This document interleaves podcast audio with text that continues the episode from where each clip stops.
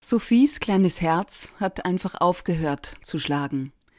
Nach 25 Wochen im Mutterleib.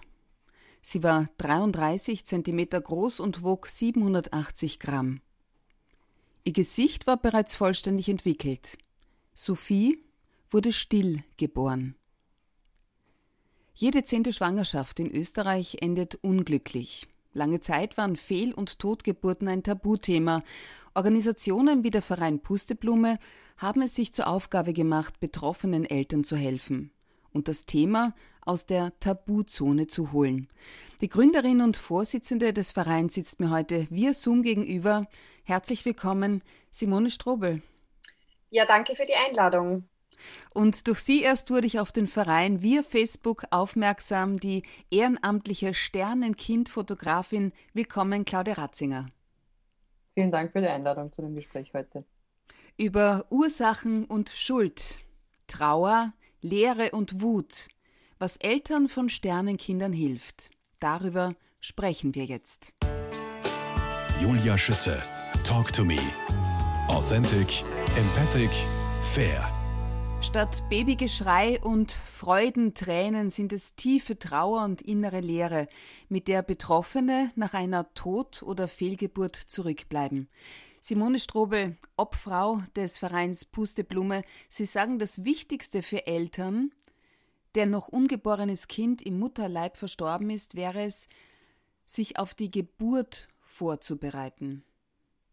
Aus welchem Grund?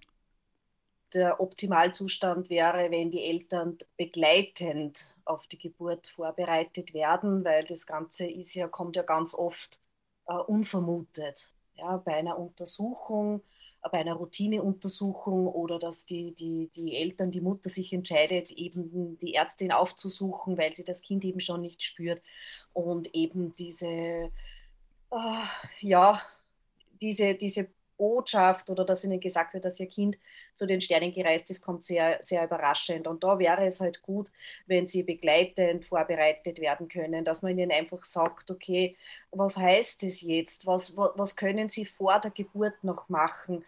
Auch, dass ihnen vermittelt wird, wenn es nicht medizinisch notwendig ist, dass sie sich Zeit lassen können, dass das Ganze nicht nur in Worten im Kopf ankommt, sondern auch im Herzen, in der Seele ankommt. Ja?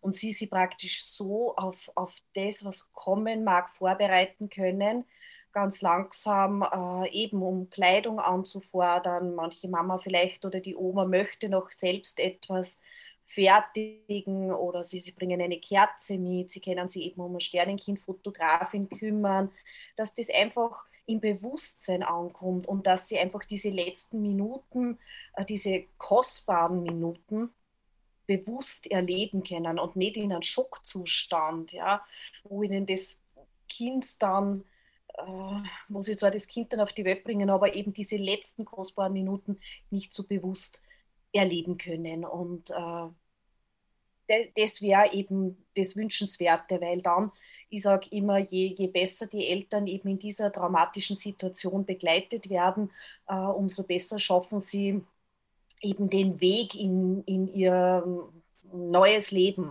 in das Leben danach. Sie sagen auch, wenn Geschwisterkinder da sind, können die auch eingeladen werden, das Baby zu begrüßen und zu verabschieden. Etwas, das für später extrem wertvoll ist. Inwiefern? Dass das Sternenkind praktisch einen Platz in der Familie bekommt. Oder auch bei kleineren Kindern oft glauben ja, oder, oder viele Menschen glauben, dass man eben zwei, dreijährige eben mit denen nicht über das sprechen kann oder so. Aber die Kinder fühlen das sehr wohl, dass etwas ist. Und wenn die Mama dann eben traurig ist und viel weint, wenn die Kinder nicht wissen, warum oder wieso, dann beziehen sie es auf sich selbst also auch die älteren Kinder, ne? wenn mit denen nicht gesprochen wird und die Mama ist jetzt traurig und eben kurz vorher hat das Kind etwas getan hat, dann wird das immer diese Traurigkeit und die Schuld auf sich beziehen, obwohl das Kind überhaupt nichts dafür kann. Und man sollte da ganz offen mit ihnen eben äh, aus diesem einen Grund sprechen, dass sie eben nicht glauben, die Mama und Papa sind traurig, weil etwas in mir nicht richtig ist und das andere ist eben, weil es ganz wichtig ist, dass dieses Sternenkind eben einen Platz in der Familie bekommt, mhm. ja, wo man dann eben gemeinsam am, am Friedhof eben eine Kerze anzünden kann, diese Kerze vielleicht vorher gemeinsam äh, gestalten kann. Dieses Sternenkind, möge es noch so klein gewesen sein, gehört einfach zur Familie und das ist einfach ganz wichtig. Und es ist auch etwas sehr Schönes, äh, die Geschwisterkinder da mit einzubeziehen. Und eben, wie gesagt, das ist ganz, ganz wichtig, ganz egal welches Alter, auch 10-, 11-Jährige, auch die trauern, unabhängig wie klein äh, das Geschwisterchen war. Auch sie haben sich gefreut. Man darf das nicht unterschätzen. Sie haben vorhin auch von Fotos gesprochen. An Fotos denkt man in dieser schwierigen Situation wahrscheinlich kaum. Also ich zumindest, Claudia Ratzinger, wusste zuerst auch nicht, was ich davon halten soll, als ich sie im Internet via Facebook ihre Arbeit als äh, Fotografin zum allerersten Mal entdeckt habe. Welche Bedeutung, welchen Wert haben solche Bilder? Ja, diese Fotos sind sehr wichtig für die trauernden Eltern bzw. die gesamte Familie äh, ich habe selber in meinem Bekanntenkreis eine Familie, die zweimal innerhalb von ganz kurzer Zeit ein Kind aufgrund von Trisomie 13 direkt nach der Geburt verloren hat. Und die Eltern haben diese wenigen Fotos, die sie damals nur durch das Klinikpersonal oder durch das selber mit einer kleinen Kompaktkamera erhalten haben, wie einen kleinen Altar zu Hause aufgebaut. Ja. Und das war äh, auch für deren Trauer äh, oder das Fertigwerden mit der Trauer ähm, ganz immens wichtig. Ja. Und das ist auch der Grund, warum ich mich dazu entschlossen habe, Sternenkindfotografin zu sein, ehrenamtlich äh, für den Verein Dein Sternenkind, weil ich mir sehr wohl auch sehr bewusst bin, aufgrund dieser Erfahrung im Bekanntenkreis, wie, wie wichtig die Fotos mhm. sind. Als erstes und zugleich letztes Bild, das, das man machen kann. Eben, ne? Wohl auch als Beweisfoto. Ja, es ist mhm. einfach ein Beweis, es, es, es hat das Kind gegeben, es wird immer in dem Herzen weitergetragen. Aber es ist auch so, dass natürlich in dieser Ausnahmesituation, in der sich die Eltern äh, zum Zeitpunkt der Geburt dann befinden, dann vielleicht auch gar nicht so das, die ganze Schönheit des kleinen Wesens da auch mitkriegen können. Und das ist unsere Aufgabe, das Kind in all seiner Schönheit abzubilden, in all den Details, einfach eine bleibende liebevolle Erinnerung für die Eltern zu schaffen. Das haben Sie richtig schön gesagt. Ich würde wirklich Gänsehaut bekommen. Kommt es denn auch vor, dass Ihnen der Weg zu den traumatisierten Eltern trotz Wunsch verwehrt wird? Leider, ja. Also wir haben in Niederösterreich schon durchaus Schwierigkeiten gehabt. Ähm, das ist auch der Grund, warum es mir oder uns sehr wichtig ist, da positiv sozusagen einen Einfluss zu nehmen, einfach auch um zu zeigen, es ist nicht pietätlos, Fotos zu machen. Mit welchem Argument wurde Ihnen der Weg verwehrt? Ja, es äh, unterschiedliche Argumente zum Teil. Es, es gibt eh in den Kliniken äh, Personal, die dann Fotos machen können mit einer Kompaktkamera zum Beispiel, vielleicht mit einer eigenen Kamera, die das, die, die Klinik hat. Es fehlt allerdings, muss man auch dazu sagen, erstens dem Personal die Zeit und auch die, die, die Möglichkeit, sehr wohl entsprechend solche Fotos zu machen, die ja wirklich nicht nur Dokumentation des Kindes sind, sondern einfach wirklich liebevolle, empathische Erinnerungen an das Kind mhm. sind. Ja, wir, wir nehmen uns Zeit, wenn wir denn in der Klinik die Zeit bekommen, was meistens bei den uns anfordernden Kliniken sehr wohl der Fall ist dass wir zum Beispiel mit gewissen Accessoires oder mit den Einschlagdecken oder der Kleidung, die wir zum Beispiel durch den Verein Brusteblume als Fotografinnen und Fotografen zur Verfügung gestellt bekommen, ähm, äh, dass wir da schöne Fotos machen können und das sind wirklich, also das, da nehmen wir uns je nachdem, wie lange die Eltern können und wollen, äh, eine halbe Stunde, Stunde, vielleicht auch mehr Zeit. Mhm. Das ist, die Zeit hat einfach in der Klinik keiner keiner Claudia Ratzinger, für Ihre ehrenamtliche Tätigkeit als Sternenkindfotografin wurden Sie unter anderem und gerade erst mit dem Best of Nation Award 2021 ausgezeichnet. Wo, mit welcher Begründung, mit welchem Motiv? Und zwar ist das eine Aufnahme von einem Sternenkind, äh, welches in der 19. Schwangerschaftswoche verstorben ist und wo man auf dem Bild beide wunderschönen Hände sieht von dem, von dem kleinen die linke Hand liegt auf dem rechten Zeigefinger von der Mama und die oh rechte Gott. Hand liegt auf dem Zeigefinger von Papa und verbindet sozusagen die beiden. Und es ist einfach, es fasziniert auch mich selbst immer wieder, wie die, die Dimension. Es können beide, beide Hände haben jeweils auf, auf der Fingerkuppe des Zeigefingers Platz. Ja, und einfach das, ja, es ist einfach so faszinierend für mich immer wieder. Ich habe mir das, das Foto ganz oft angeschaut, weil man gedacht habe, das ist das Wunder der Natur oder die, die, der Mensch in seiner Vollkommenheit schon bereits nach, einer, nach der Hälfte der Schwangerschaft eigentlich schon voll ausgebildet und wunderschön. Äh, das hat mich damals so fasziniert an seinen Händen. Sie waren so wunderbar. Ich habe die Eltern, bitte gebt mir jeder euren Zeigefinger, ich möchte die Hand drauflegen auf euren mhm. Zeigefinger und, und das Kind verbindet im Grunde genommen die Eltern in dem Moment. Welche Begründung haben Sie für die Auszeichnung bekommen? Man hätte leider äh, eigentlich einen Text dazu beisteuern sollen, um das Bild zu erklären. Es ist leider damals auch falsch interpretiert worden, weil sich kein Mensch vorstellen konnte, dass diese Hände einem Menschen gehören. Es wurde in der Jury-Meinung gedacht, es wären Primatenhände. also das, ja, die ganze Tragik des Bildes wurde damals leider verkannt, aber es ist einfach aufgrund der ja, weil es halt einfach sehr, sehr aussagekräftig, sehr wohl das Bild an sich ist, wurde es damals prämiert als Best of Nations Bild und auch als viertbestes Reportagebild in diesem Wettbewerb vom World Photographic Cup. Und die Mama war extrem stolz, dass ihr kleiner Maxi so weit gekommen ist und, und auch ein bisschen vielleicht ein Wegbegleiter oder wie ein Türöffner für uns Sternenkind-Fotografinnen mhm. und Fotografen ist. Ihren Beruf als Bautechnikerin bezeichnen Sie als Lebensgrundlage, die Fotografie als kreative Freiheit, mit der Sie Dankbarkeit und Liebe verbinden. Wie darf ich das verstehen?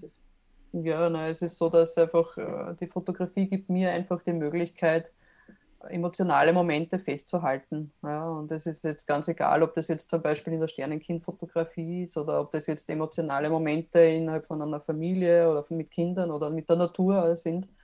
Und es ist einfach mein kreativer Ausgleich und es erdet mich immer wieder, Fotos zu machen, mittlerweile auch äh, aus, aus der Luft mit Drohnen und so. Also es ist einfach, äh, für mich ist die, die Fotografie einfach die wunderbare Möglichkeit, äh, die ganze Schönheit des Lebens festhalten zu können.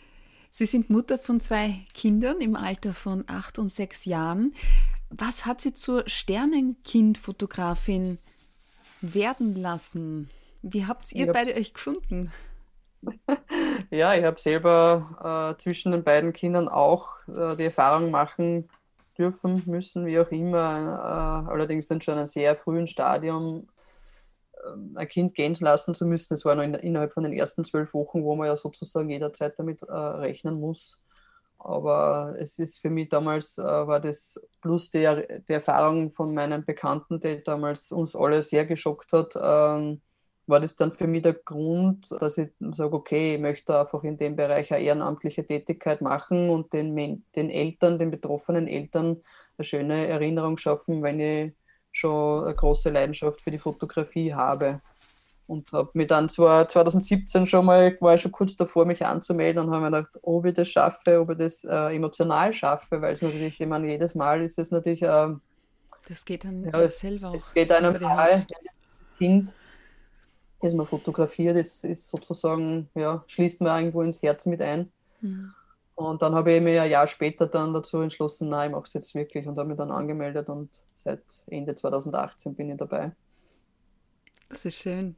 Mögen so viele Kliniken, Hebammen, Pflegerinnen und Pfleger, Ärztinnen und Ärzte sowie Verwandte davon erfahren, dass es Sie, Sie beide gibt, Claudia Ratzinger und Simone Strobel. Aus welchem Grund werden Tod- oder Fehlgeburten in einem frühen Stadium der Schwangerschaft oft kleingeredet? Äh, warum sie kleingeredet werden, das hat vielleicht auch diesen Sinn, dass man ganz oft, also von Fehlgeburten sprechen wir ja von Kindern unter 500 Gramm Geburtsgewicht. Über 500 Gramm äh, Geburtsgewicht spricht man von Totgeburten in Österreich. Und äh, man glaubt halt ganz oft, dass, oder wenige, wenige können sich vorstellen, dass die Kinder in, in den ersten Wochen oder eben mit, mit, mit 14, 15 Wochen im Grunde schon fertig ausgebildet sind mhm. und eben Fingernägel und so haben. Ja, viele verdrängen das ja und sagen, das war ja gar, noch gar kein Kind. Ja.